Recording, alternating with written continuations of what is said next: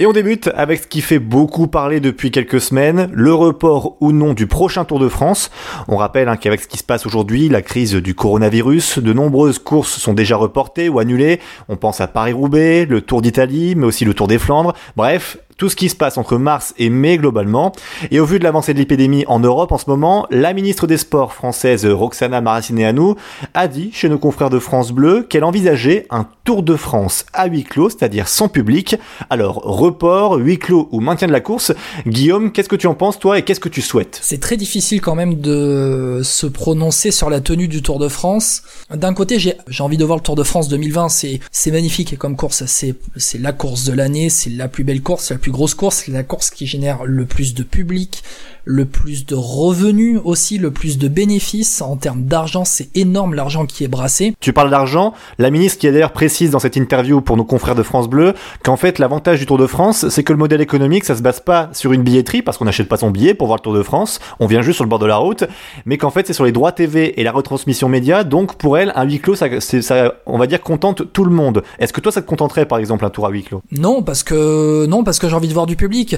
Ce qui fait la force du Tour de France, c'est le public, c'est le virage orange dans l'Alpe d'Huez, c'est toutes ces caravanes qu'on voit dans l'école, c'est tous ces villages qui sont euh, peuplés du premier au dernier kilomètre, même si l'étape fait 250 km euh, en plein milieu du mois de juillet, dans la dans la Cambrousse, dans le Berry, en Bretagne, euh, dans le Nord-Pas-de-Calais, chez toi, François Pierre, quand c'est plein à craquer. Le Tour de France, c'est ça, c'est public.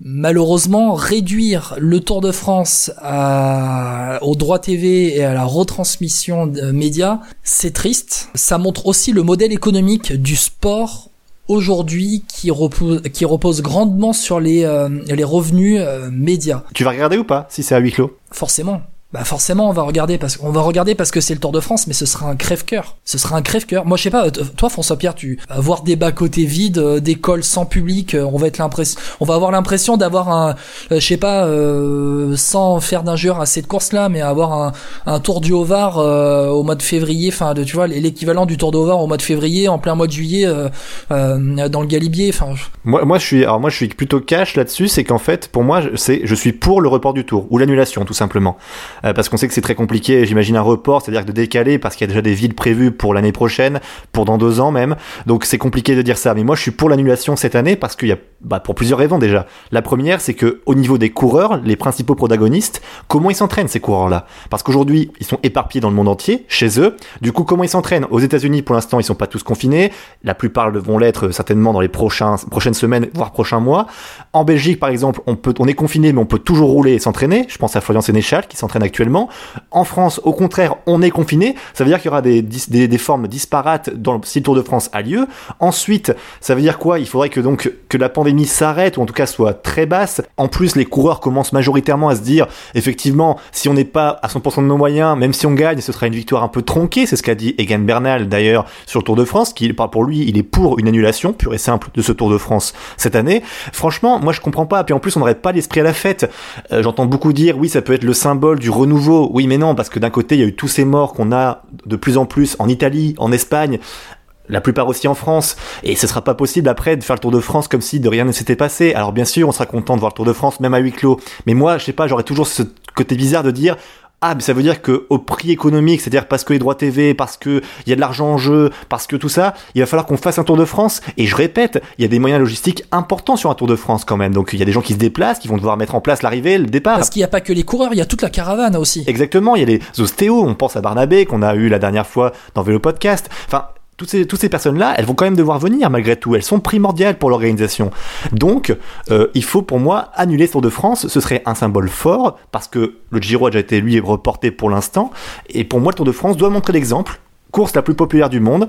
Tu montres l'exemple, tu annules tout. Tu, tu parlais de, tu parlais de d'annulation. D'ailleurs, les seules fois où le Tour de France n'a pas eu lieu, bah, c'était pendant les deux guerres mondiales. À ce propos-là, un historique coureur français, Raphaël Geminiani de son nom, à comparer la possible tenue du Tour de France 2020 au Tour de France 1947, qui est le premier Tour de France euh, d'après-guerre, un Tour de France qu'il a connu. C'est, ce serait dans, dans ce même esprit-là en fait, ce serait dans cet esprit de, euh, ben ça y est, on a, on a gagné la guerre. Voilà, maintenant on repart faire la fête, on va profiter de ce Tour de France pour se rassembler au bord des routes. Oui, mais dans un monde idéal, moi j'ai envie de te dire. Oui, et puis surtout, moi je pense qu'on peut avoir cette idée-là aussi pour le Tour de France 2021.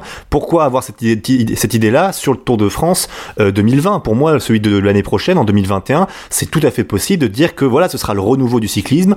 Euh, voilà, il y aura des nouvelles courses. Le Paris-Roubaix, enfin, on sera content de l'avoir. On aura eu un an de disette. Bah, moi, je suis très content. Et parlant de Paris-Roubaix d'ailleurs, pour te, pour t'informer, Guillaume, et pour vous informer sur Vélo Podcast, il faut savoir que les communes qui ont appris le report de Paris-Roubaix ont appris aussi que ce sera très probablement organisé à l'automne prochain, octobre ou novembre. C'est pas précisé. En tout cas, les communes, elles, ont reçu une indication comme quoi elles devaient se tenir prêtes à, à pouvoir laisser leur commune, enfin, le passage des coureurs à l'automne prochain. Ça tombe bien que tu parles de ça, François Pierre, parce que euh, finalement, on parle du Tour d'Italie, on parle euh, là, tu as parlé de Paris-Roubaix, on parle du Tour d'Espagne qui arrive après, du Tour de France. Toutes les courses qui ont été reportées là depuis le mois de mars, va bien falloir les caser parce qu'on parle de report et non pas d'annulation. On parle de report sur la deuxième partie de l'année 2020. Euh, on n'a même pas parlé encore du mois de décembre pour la tenue de course, hein, mais ça ne serait tardé peut-être euh, de voir des courses début décembre et de peut-être retarder le début de la saison euh, suivante en 2021 dans un scénario idéal où on arrive à vaincre le coronavirus et où on peut reprendre le vélo aussi parce que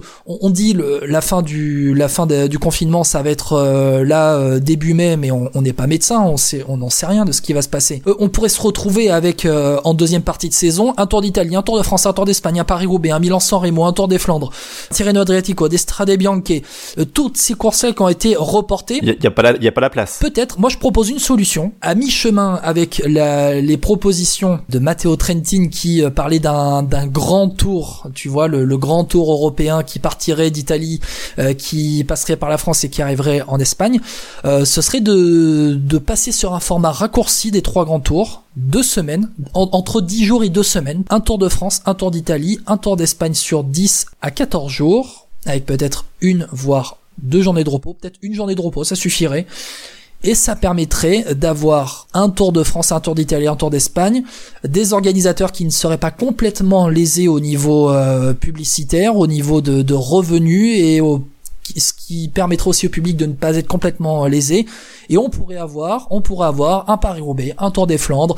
Euh, on parle aussi de, de l'Amstel, on parle euh, de Liège-Bastogne-Liège aussi. Ce sont des, des organisateurs qui, des, des, courses qui ont une histoire. Voilà. Oui, trouver son compte, comme tu as dit, surtout financièrement, parce qu'après, est-ce que le public se ruera pour voir Paris-Roubaix en automne s'il fait froid, si par exemple ils vont se ruer pour voir le Tour de France s'il fait froid encore à nouveau, est-ce que l'école ce sera possible, est-ce qu'on risque pas d'avoir de la neige en novembre, peut-être en Italie, en, en France, peut-être dans les Alpes, c'est toutes des choses, je suis d'accord, il va falloir penser et peut-être réfléchir à réduire ce format des courses, à le faire le plus tôt possible, je pense, pour elle, parce qu'effectivement, il y a aussi le climat qui pourra gêner.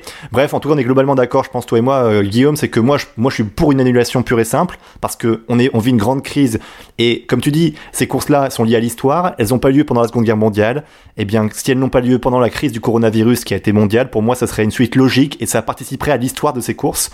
Toi, tu privilégies plus un report? Report ou patience, en tout cas. La, patience, il y a quelques minutes, on vient d'apprendre le report de Wimbledon qui se déroule en plein milieu du mois de juillet. Sur les dates du Tour de France, on a appris le report des Jeux Olympiques aussi, mm. on n'en a pas parlé, mais les Jeux Olympiques de Tokyo ont été reportés en 2020 si je me trompe pas, François Pierre, en 2021, voilà. Ouais, alors normalement, a priori, le Tour de France devrait se décaler, hein, même les coureurs, a priori, Van Avermaet en a parlé en disant que D'après lui, le Tour de France devrait euh, se décaler d'une semaine comme il l'avait fait. Comme avait prévu le Tour de France cette année. Finalement. Tout à fait, exactement, exactement, euh, Guillaume. François Pierre, pour terminer ce débat, il faut savoir que, euh, eh bien, Renato Di Rocco, c'est le président de la fédération de cyclisme italienne et vice-président du UCI. Eh bien, Renato Di Rocco, de son magnifique nom, a parlé de trois scénarios envisagés pour une reprise. soit le 1er juillet, une reprise du circuit hein, UCI, soit le 1er juillet, soit le 15 juillet soit le 1er août. Il a aussi dit que peu importe la date de reprise, l'UCI laissera un mois aux coureurs pour s'entraîner sur Zwift ou non.